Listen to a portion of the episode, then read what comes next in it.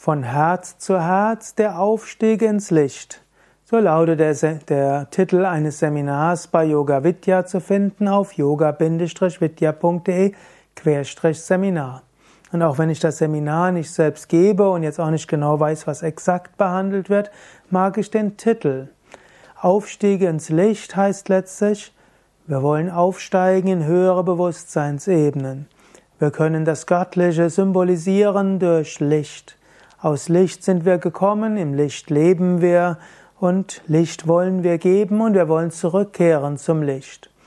Wie kommen wir zum Licht? Indem wir uns von unserem Herzen mit dem Herzen anderer verbinden. Wenn es dir nicht so gut geht, heißt das meistens, dein Herz ist verschlossen. Dein Herz ist vielleicht sogar enttäuscht worden von anderen. Du bist nicht in der Lage, dein Herz anderen zu öffnen. Wenn du willst, dass es dir wieder gut geht, dann musst du vom Herz zu Herz eine Verbindung herstellen. Spüre den anderen, fühle den anderen, denke für den anderen und spüre sein oder ihr Herz.